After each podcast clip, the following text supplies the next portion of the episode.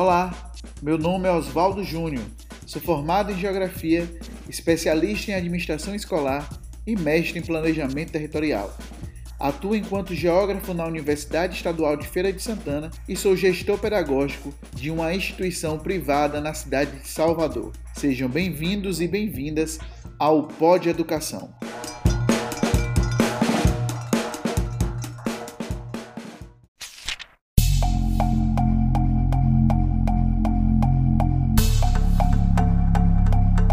Olá, ouvintes, sejam bem-vindos ao podcast de hoje. O tema do podcast de hoje é negacionismo. E eu espero que vocês escutem esse podcast até o final para entender um pouco do que é esse negacionismo e de onde surgiu esse negacionismo. Então é um convite que eu faço para vocês agora de escutarem esse podcast e entenderem um pouco mais sobre o tema. A grosso modo, o negacionismo é a escolha de negar a realidade como forma de escapar de uma verdade desconfortável. Sabe quando você tem certeza que alguém está lhe sacaneando e você, e você não quer acreditar? Pois é, mais ou menos isso. Quando falamos sobre negacionismo de uma forma individual, como exemplo que acabei de dar, é uma coisa. Mas quando esse negacionismo começa a interferir na análise de demandas sociais importantes, isso toma outro corpo e a dimensão social pode ser desastrosa. No ano passado, no mês de novembro, após a morte de João Alberto Silveira Freitas, homem negro de 40 anos, por seguranças na rede de supermercados Carrefour, o vice-presidente deu a seguinte declaração: lamentável, né? É lamentável isso aí, pô. Não é? Isso é lamentável. É, pô, em princípio, é a segurança totalmente despreparada para a atividade que ele tem que fazer, né? Então, Você considera que é, é, um caso que mostra um problema de racismo no Brasil? Não, eu sou. Para mim, no Brasil não existe racismo. Isso é uma coisa que querem importar aqui para o Brasil, isso não existe aqui. Tá? Não, não é. Na... não tem racismo? Não, eu digo para você com toda tranquilidade. Né? Não tem racismo aqui. A fala de Mourão foi um completo desserviço, principalmente na luta contra o racismo no Brasil, mas no fundo, a fala é uma construção fundamentada no negacionismo.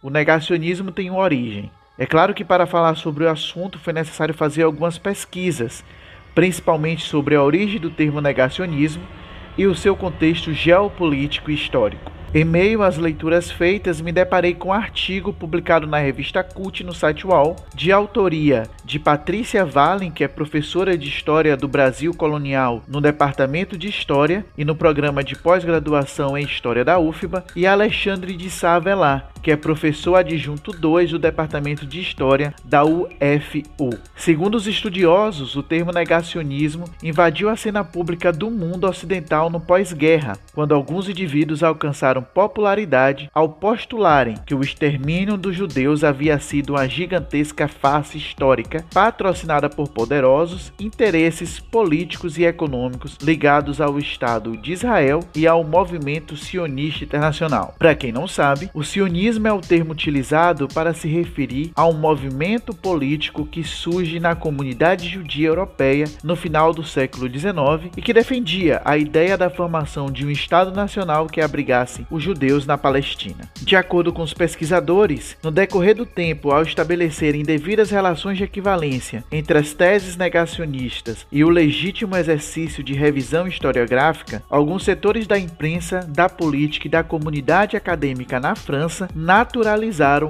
formas de falsificação do passado. No campo da política institucional, o negacionismo ficou raízes no mais importante grupo partidário da extrema-direita francesa, o Front Nacional. Por falar nisso, quando você ouve a palavra extrema-direita, o que você lembra?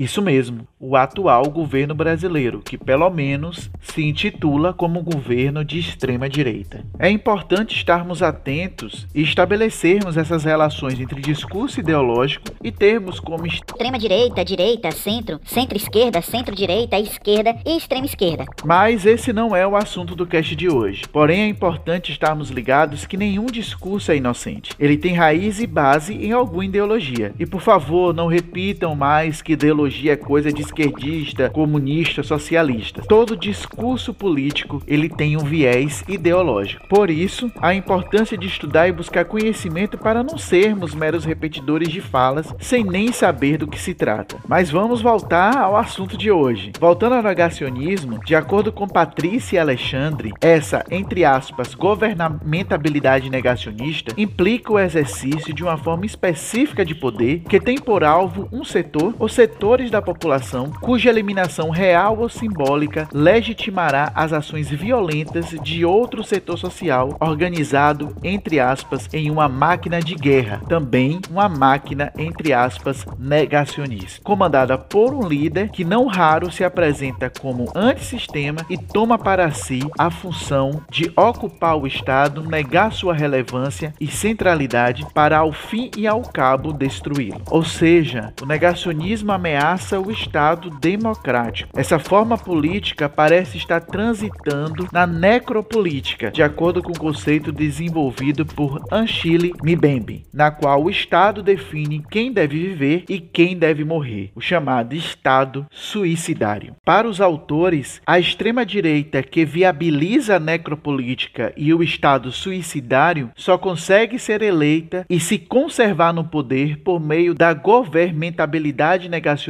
no qual o negacionismo histórico atua como uma variante determinante. Alguma relação, mais uma vez, com o que está acontecendo no Brasil?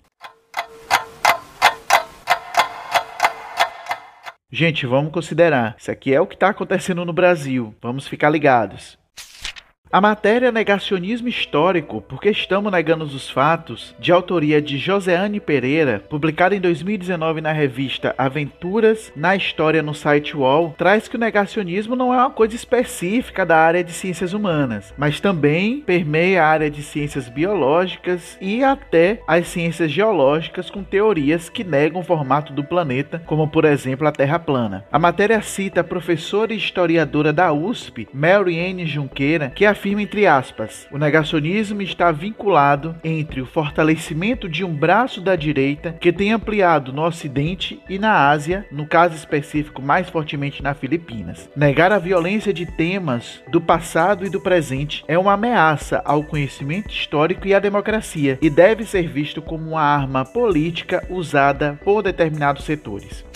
Hoje no Brasil nega-se tudo: racismo, homofobia, machismo, feminicídio, a intolerância religiosa. Enfim, nega-se a história escravocrata do país e todas as suas consequências na estratificação social brasileira. Nega-se que o Brasil seja um país que tem o maior número de crimes de homofobia no mundo. O feminicídio que está atingindo altíssimos altos durante a pandemia. Até a negação da própria pandemia, como se a pandemia não existisse e o coronavírus vírus fosse apenas uma gripezinha. Gripezinha que já matou quase 200 mil pessoas no Brasil. Os negacionistas agora partiram para outro nível: a negação da vacina como método eficaz. Essa negação da vacina está mais evidente agora no contexto da, do coronavírus, mas a gente já teve até um podcast aqui falando sobre isso. O movimento anti-vacina que questiona a eficácia das vacinas também é um pouco antigo. Claro que sabemos que existe uma corrida na indústria farmacêutica no que diz respeito à vacina, que gerará uma verdadeira fortuna. Mas não dá para negar os avanços tecnológicos e científicos da contemporaneidade. Não dá para comparar, como ouvi há pouco tempo em uma barbearia, o tempo que levou para a criação da vacina da varíola em 1796, que segundo a pessoa que estava lá, levou nove anos, com a produção de uma vacina em pleno século 21 no ano de 2021. São comparações que chegam a ser esdrúxulas e que são totalmente totalmente sem sentido. Enfim, é claro que esse podcast não tem interesse de ser um artigo sobre o negacionismo. A proposta é trazer a temática para a discussão e reflexão de quem escutou. Volto a bater na tecla que é importante desmistificar a ideia de que ideologia é coisa de esquerdista e passar a compreender que, independente de questões partidárias, todo discurso político é sempre ideológico e tem uma intencionalidade. O negacionismo tem sua raiz na extrema direita no pós-Segunda Guerra Mundial, ou seja, nenhum discurso é inocente. Por isso, mais uma vez eu peço que pense, reflita e leiam. Sua visão de mundo com certeza se ampliará.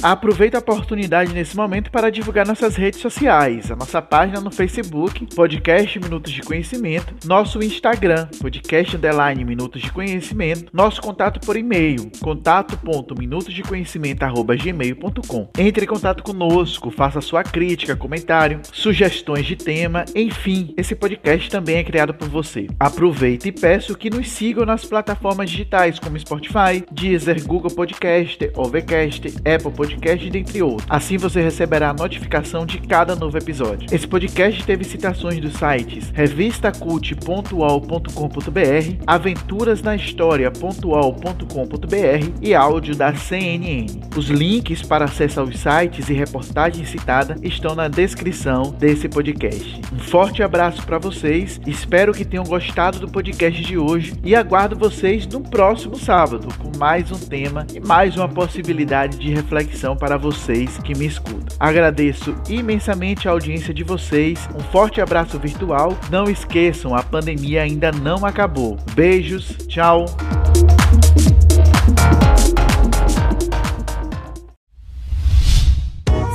A iniciativa Podcasters Unidos foi criada com a ideia de divulgar podcasts menos conhecidos, aqueles que, apesar de undergrounds, têm muita qualidade tanto em entretenimento quanto em opinião. Por aqui você tem a chance de conhecer novas vozes que movimentam essa rede. Então entre lá no nosso Instagram, o arroba Unidos, é só escolher e dar o play.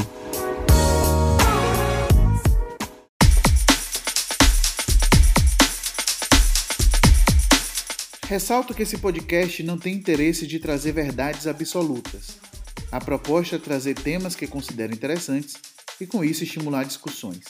Por isso, aproveito para informar que o Pod Educação faz parte de um projeto muito maior que é o Blá Blá Blá da Educação, que tem um Instagram, uma página no Facebook, um canal de YouTube e um site. Essas redes sociais são fundamentais para termos um vínculo cada vez mais próximo com o nosso público. Então aí vai. Nosso Instagram, blá blá blá da educação, nosso Facebook, blá blá blá da educação, nosso site, o blá blá blá da educação.com e o nosso canal do YouTube, o blá blá blá da educação. Temos um canal no Telegram e todas as redes que eu falei com vocês aqui, o link está na bio do Instagram. Entre em contato conosco. Aproveite e peço que nos sigam também nas plataformas digitais, como Spotify, Deezer, Google Podcast, Overcast, Apple Podcast, dentre outras. Assim você receberá a notificação de cada novo episódio. Um grande abraço virtual para vocês. Tchau.